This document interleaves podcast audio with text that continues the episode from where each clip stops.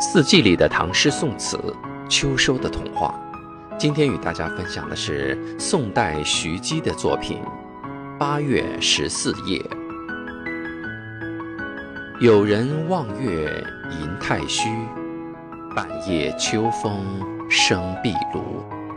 壁炉风起吹老桂，银声入月惊蟾蜍。明夜中秋更好饮，兔肥蝉大未成林。桂兔之外有何物？玉池水到中秋意，秋风刮水如霜滴。